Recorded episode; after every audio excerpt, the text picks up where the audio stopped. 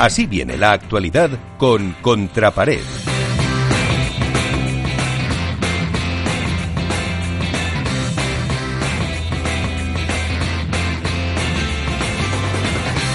A ver, Iván, ¿por dónde empezamos? Cuéntanos. Bueno, pues vamos a empezar por Portugal. Nos vamos a Portugal. Menos mal que nos queda Portugal, ¿no? Era la canción. ¿Eh? La canción aquella era de Inhumanos, Félix. De Siniestro Total. Menos mal que nos queda Portugal.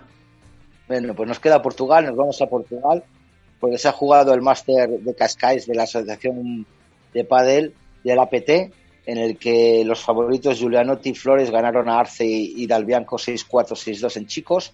En chicas ganaron Mendoza eh, Vileila, ganaron a Rodríguez Medeiros por 6-3, 4-6, 6-4 en un torneo que está en un circuito que está cogiendo mucho caché en Europa, que está ya ha terminado su gira europea, que vuelve a tierras americanas y que bueno que las retransmisiones han sido bastante buenas. Hemos estado viendo los streaming de mucha calidad y siempre con los grandes comentarios de Oscar Solé, algo que es súper destacado. Estamos en plena semana de torneo del Campeonato Europa de Padel. Eh, ha empezado ya la selección española su inicio en las instalaciones de Marbella y bueno, eh, salieron los grupos. En el grupo de chicas, eh, España está en el grupo, a ver, lo tengo por aquí, grupo C con Inglaterra y Bélgica. En chicos, España le ha tocado más o menos un, bueno, España en, chicos no creo que tenga problemas, pues está en el grupo B con Francia, San Marino y Dinamarca. Y ayer, ayer mismo ya tuvimos los primeros resultados. España ganó 3-0 a San Marino, Bélgica ganó 3-0 a Lituania, Italia 3-0 a Suiza y Francia 2-1 a Dinamarca. Eh, está claro que estas instalaciones eh, se están haciendo en las que conocemos en el Shopping de Marbella, eh, también en un club. Y bueno, veremos a ver cómo se desarrolla. Eh, creemos que va a ser un éxito total. Está la plataforma Padel View retransmitiendo ya desde el día de hoy. A todos los invitamos a registrarse, porque por ahora es gratis. Vamos a intentar aprovechar ver un gran campeonato de Europa por, por streaming. El siguiente acto de la internacional es el FIP Rise de Santiago de Compostela del 13 al 18 de julio, que se va a celebrar el Club Family Padel y la inscripción es hasta el 8 de julio. Son FIP Rise, por tanto son 30 puntos World Padel Tour, que son los que se van a, a repartir. Eh, en cuestiones federativas, pues qué tenemos que decir, que se ha celebrado también el Campeonato de España Senior, eh, valedero también para de veteranos, que muchos de los ganadores, pues supuestamente, igual Alberto Bote les va a ver a Las Vegas, al Campeonato de Europa, al Campeonato del Mundo. Y ojalá, que, bueno, ojalá, ojalá les veas, ojalá les veas. Bueno, hay que decir que tenemos dos vallesoletanos campeones en más de 55, hay que decirlo yo por lo menos como vallesoletano lo digo, a, a y a Coco Menéndez, que ya ganaron el último campeonato de España, en más de 40 ganó un tal Adai Santana, o sea, imaginaros, el nivel es absolutamente buenísimo, con Héctor Perona, eh, han jugado, bueno, John García Ariño, o sea, jugadores de muchísima calidad, que bueno, pues, pues que, y en chicas, pues igual también ha habido mucho, mucho nivel, y creo que de ahí saldrán las, las selecciones eh, absolutas que nos van a representar en el Campeonato del Mundo de Las Vegas. Eh, otro aspecto, pues bueno, aquí en Valladolid se ha celebrado un torneo, aquí en, la Plaza Mayor, eh, de un circuito, con sorpresas. La verdad que ha sido el circuito de las, de las sorpresas, el circuito de y de las quejas, también vamos a decir, ¿no? Pero vamos a centrarnos en meramente el aspecto deportivo. Fue otra final inédita en la que, en la que jugaron Chingoto Tello contra Sánchez Capra. Un Capra realmente espectacular, que creo que ha sido el mejor torneo del año. Ya no solo fue eh, el mejor jugador de la final, sino que yo creo que ha sido el mejor jugador del torneo. Hay que eh, poner en valor el esfuerzo físico que hizo Velasteguín de llegar hasta semifinales con eh, tres partidos en tie breaks, vamos, perdón, tres partidos en, en, tres, en tres sets remontando y bueno, lo habéis visto en redes sociales, el tiebreak de contra Oria y Arroyo, que lo publicó el circuito en su página web con ese golpe magistral de Vela por la espalda con un 8-9 en contra, creo que, que dice mucho. Eh, decepción, decepción para mí ha sido otra vez, eh, bueno, Lima y Tapia, que cayeron en cuartos de final, en octavos de final contra Sánchez Tapia en dos tiebreaks. Decepción también Silingo y Diez, que cayeron en primera ronda. Decepción también Uri Botello y Javi Ruiz, que no acaban de encontrar su situación después de un gran torneo en, en Marbella, y batacazo hay que decirlo, batacazo de Stupa y Alex, perdiendo en primera ronda entre Juan Martín Díaz y que hay que decir una cosa, el torneo que ha hecho Juan Martín Díaz llegando hasta cuartos de final es espectacular. Es un tío, por lo que vemos muchas veces, lo ha dicho Alberto, muchas veces lo ha dicho Álvaro y Miguel, es un tío que, que por, una, eh, por un golpe merece una, una entrada, ¿no?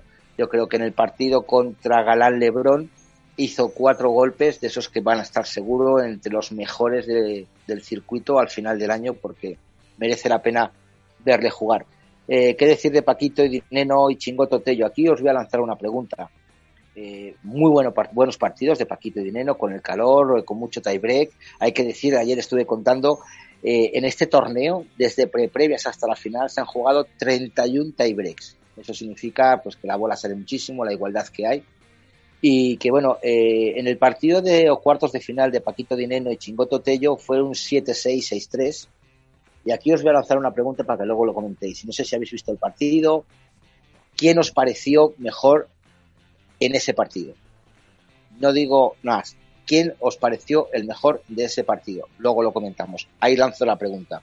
en semifinales, Tingoto y Cheyo Ganaron a Alan y Lebron, bien, 6-4, 7-6, con un chingoto espectacular y un tello realmente brutal en el smash, que luego parece ser que le pasó factura en la final, porque en la final eh, el gato no fue tan gato, sino se quedó en gatito, hmm. porque no tuvo el día, no le salían los smash, no tuvo el físico adecuado. Y bueno, yo creo que el resurgir del tiburón en aguas turbias, pues un tiburón en aguas turbias huele sangre. Y me alegro mucho por Capra porque es un jugador que se ha criado en Valladolid padelísticamente hablando y que le deseamos mucho y mucha suerte.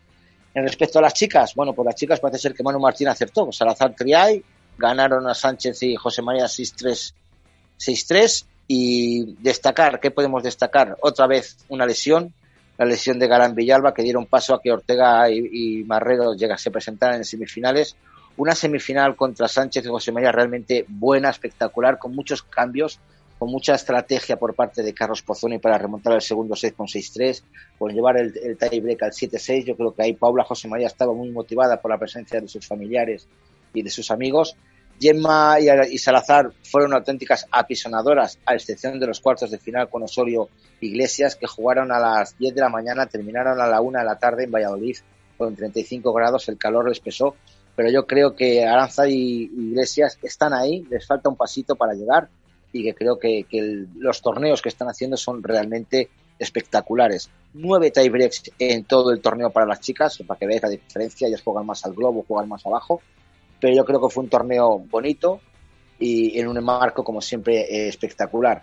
Parte negativa, bueno, lo de siempre, lo que hemos oído lo que, y que lo que me reivindico por fin otra vez más, el maltrato a la prensa, no solo a mí, por no darme la acreditación, no, perdón, a mí, yo no soy nadie para ellos, sino a Capital Radio, sino que a los medios oficiales, al, primero que está en la lista de, de, acreditaciones, como es la agencia F, se quejó la agencia F, se quejó el periódico oficial, se quejó la radio oficial, se quejó la televisión autonómica de la mala situación que tenían para retransmitir, para ver los partidos, que la gente piensa que cuando uno le pide una acreditación va a ver los partidos. Obviamente les tenemos que ver, porque tenemos que comentarlos y tenemos que escribir sobre ellos, pero es mejor verlo en una situación adecuada y cómoda a no verlo entre rejas, en una esquina, que te ponen en una silla, que de repente esa silla se la han vendido a alguien, te cambian de silla, de repente te cambian otra vez de silla porque se la han vendido a alguien. Yo creo que es un despropósito y que mucha gente, es algo que yo llevo quejándome desde hace cuatro o cinco años, por eso Iván era, o el contrapared era el que tocaba las, las pelotas, pero parece ser que ahora ya otros medios nacionales y grandes están viendo lo que está sucediendo y esperemos que, que a partir de ahora pues se den cuenta de que que necesitan a la prensa y que necesitan a cualquier medio, especializado o no especializado. Ya ha habido gente de, de radios que han ido, eh, el, mismo de aquí de, Valladolid, de, una radio muy potente, eh, es la compañero mío de rugby, tiene tres canales, dos canales de YouTube de rugby, retransmite partidos internacionales de rugby y le ponen a comentar y a escribir sobre rugby, sobre pádel. ¿Por qué? Porque escribe directamente solo del partido y no escribe de otras cosas. Escriben, o sea, así lo tienen controlado ellos. El que no sabe de padre escribe del partido, que bien juega este, que bien juega el otro, es más jugada espectacular por cuatro y tal, pero de lo que es el, torneo, de las, cosas que hay, no se puede. No había zona mixta, no se podía acceder a los jugadores, en fin, como siempre, todo muy bien organizado, Miguel. Bueno, pues con eso nos eh, quedamos y vamos a entrar ya en eh, materia después de la actualidad. Gracias, Iván.